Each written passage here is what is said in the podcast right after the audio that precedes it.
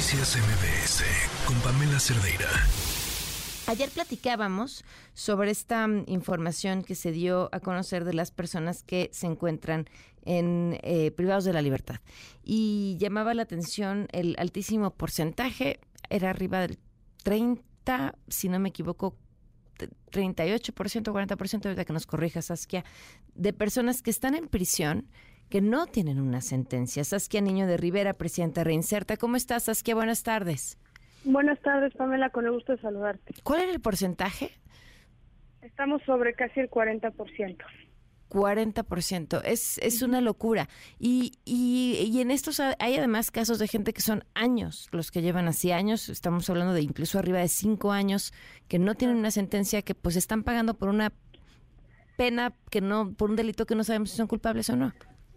Sí, e, en efecto es una tragedia lo que está pasando dentro del sistema penitenciario y tiene que ver con dos cosas. Uno, con el rezago, hay una evidente eh, carga de abogados, defensores de oficios, de jueces, mm. este, o hay una ineficiencia absoluta en nuestro sistema de justicia penal que hace que las audiencias, eh, las, los procesos sean tan tardados. Y otro que también hay que considerarlo tiene que ver con el amplio proceso que tiene eh, la justicia en México. También dentro de esas cifras, no es la mayoría, pero sí es una cifra, ya hay una sentencia y hubo una revocación de la sentencia en una apelación o en un amparo.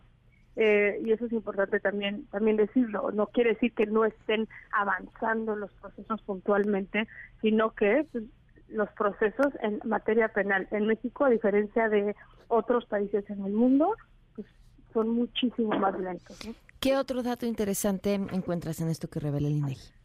Mira, yo creo que otra cosa que es interesante tiene que ver con cómo se está moviendo la población eh, penitenciaria. Durante pandemia tuvimos un decremento eh, interesante en la cantidad de personas privadas de la libertad, eh, lo cual es importante, pero estamos viendo que está volviendo a subir. Y eso, quienes nos dedicamos, eso sabíamos que iba a pasar porque tuvo que ver con el ingreso del sistema nuevo de, la prisión preventiva. Sin embargo, exacto, sin embargo, estamos todavía legislativamente aumentando los delitos que ameritan pena preventiva oficiosa. Y mientras sigamos teniendo esa política, eh, va a ser muy delicado contener a más personas en la cárcel.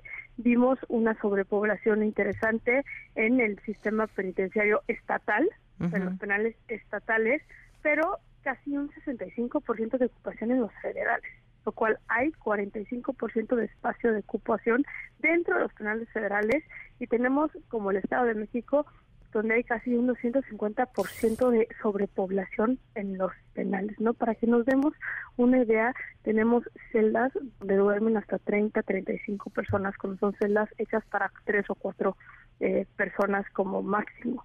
Eh, entonces, la falta y la ausencia de coordinación puntual entre el órgano desconcentrado de redactación social y el, em, el Estado, los estados del, del país, para que no haya hacinamiento. Y el hacinamiento es lo más importante dentro de un penal porque siempre y cuando tengas hacinamiento en un penal es prácticamente imposible tener gobernabilidad y si no tienes mm. gobernabilidad es imposible poder cumplir con lo que marca el 18 constitucional que son eh, los, las actividades de, reinserción social.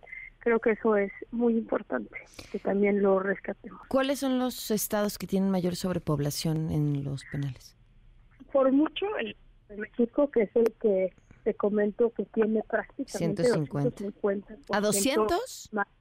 200, la cifra exacta es 242% eh, más de, de sobrepoblación y este es un problemota porque Aparte, pues estamos gastando mucho dinero en recomendación de la Comisión Nacional de los Derechos Humanos, este, cuando el, problema de sobrepoblación pues, es latente y no se puede solucionar los problemas de derechos humanos si no hay presupuesto puntual para otro tipo, para la creación de centros nuevos dentro del del, del estado, pero del estado de México. Tenemos Nayarit, tenemos Durango, tenemos Puebla, tenemos Morelos, que, que, que son los que ahora sí más este, sobrepoblación tienen, e irónicamente este, son los penales, por ejemplo, Puebla, Durango, Nayarit, que peor están evaluados por parte de la Comisión Nacional de, Derechos Humanos, lo cual habla puntualmente, ¿no? Si no tienes espacio para que vivan dignamente, no hay manera que puedas cumplir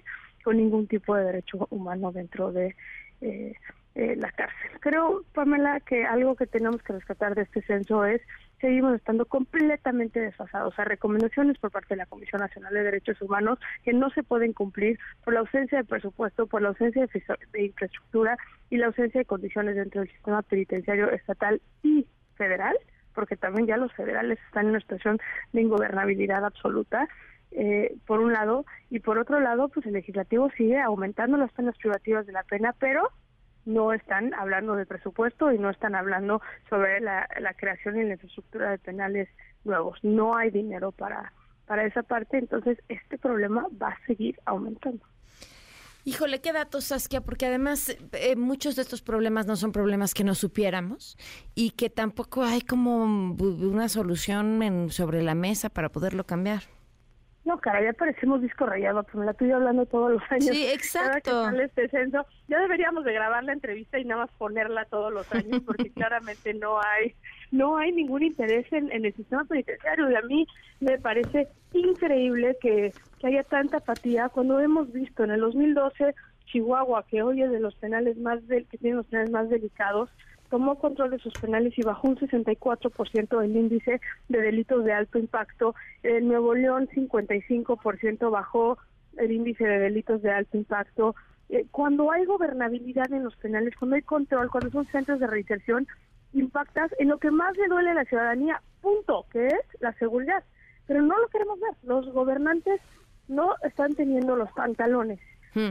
bien puestos y les da miedo meterse a tomar control de los No, no pueden. no, no me sorprende, ¿no? Porque somos al final y tenemos estados narcoestados y, y, y, los penales pues son son, son plazas interesantes para, para estos grupos. no, y a ver, decías eh, tú eh, bien, ¿no? No hay más espacios, sí, y, y además tampoco queremos que haya más espacios, o sea, no, tu solución para la seguridad no puede ser tener más lugares para meter a más gente cuando donde ya están, pues hay seguramente un montón de gente que es inocente, víctima de un sistema lento, horrible.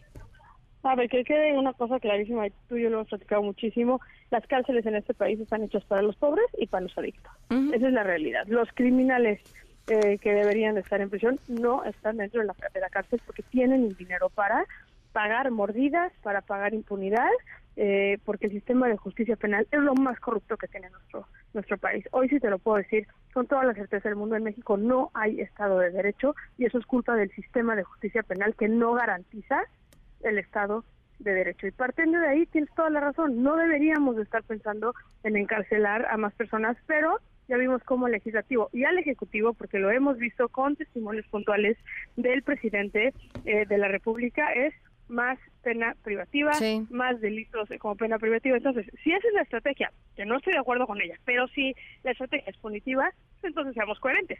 Claro. Pongámonos a construir más cárceles porque estamos metiendo a la cárcel a la gente de este Claro. Pues Saskia, muchísimas gracias.